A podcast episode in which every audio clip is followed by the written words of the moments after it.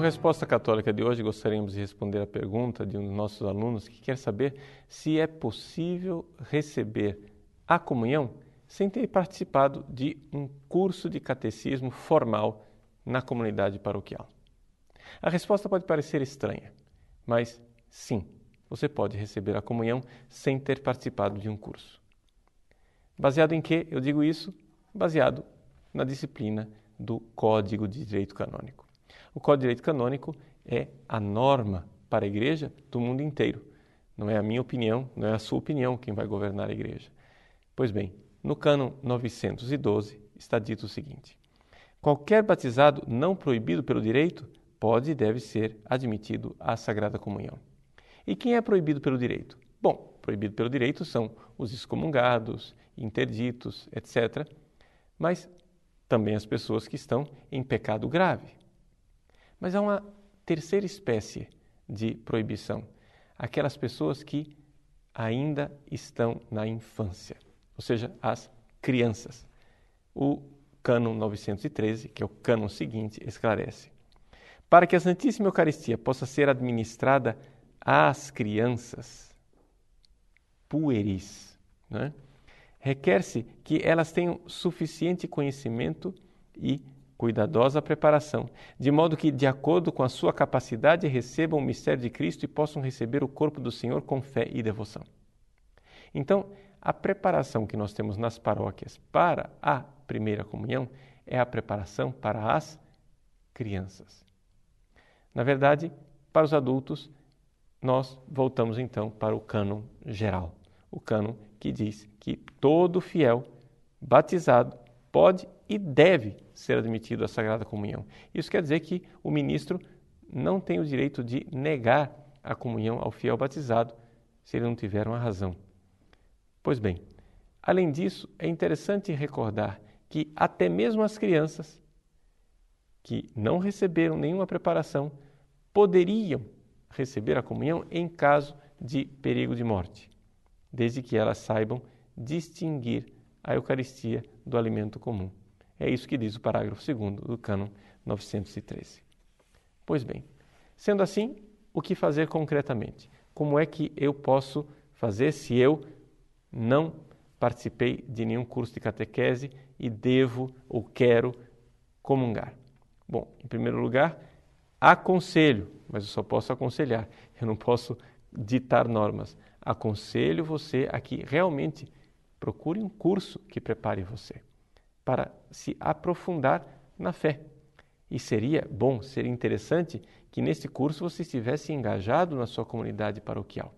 Porque, como diz Tertuliano, unos cristianos, nulos cristianos. Nós não podemos ser cristãos de internet. Nós não podemos ser cristãos que não têm uma real comunidade paroquial. Por mais que essa comunidade paroquial seja deficiente, tenha suas dificuldades, os sacramentos nós os encontramos nesta igreja viva, concreta, real. Pois bem, então para você receber a comunhão, prepare-se, faça um curso, é o meu conselho.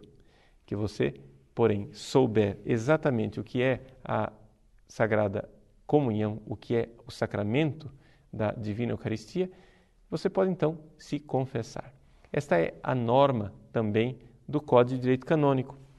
O Código de Direito Canônico nos diz, no Cânon 988, que o fiel tem a obrigação de confessar, quanto à espécie e ao número, todos os pecados graves de que tiver consciência após diligente exame cometidos depois do batismo. Pois bem, nós temos que confessar os pecados graves. Além disso, existe uma obrigação de se confessar pelo menos uma vez ao ano. Sim. E a partir de quando? Aqui é que as pessoas ficam abismadas com a norma do direito canônico. A partir da idade da discrição.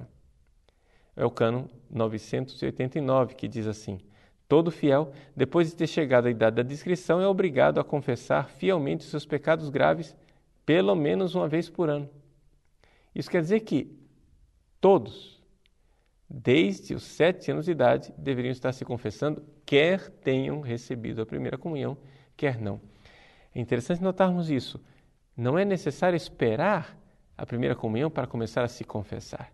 Existe uma certa é, praxe de que as crianças ficam esperando a primeira comunhão para se confessar. Mas nada impede que, durante todo o processo de catequese em que elas estão sendo preparadas para a comunhão, elas se confessem. Por quê? Porque o confessionário não é a bilheteria da comunhão. O confessionário é o local de um sacramento, claro e distinto.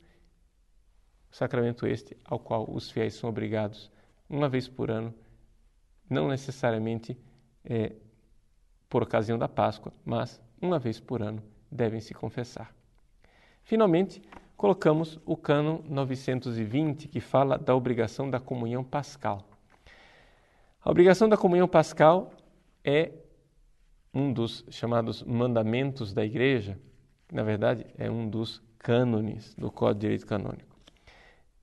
Ele diz assim: Todo fiel, depois que recebeu a Santíssima Eucaristia pela primeira vez, tem a obrigação de receber a Sagrada Comunhão ao menos uma vez por ano. Então você saiba que, uma vez que você recebeu a comunhão, agora daqui para frente, você deve comungar uma vez por ano. E quando é que eu devo comungar? Parágrafo 2. Esse preceito deve ser cumprido no tempo pascal.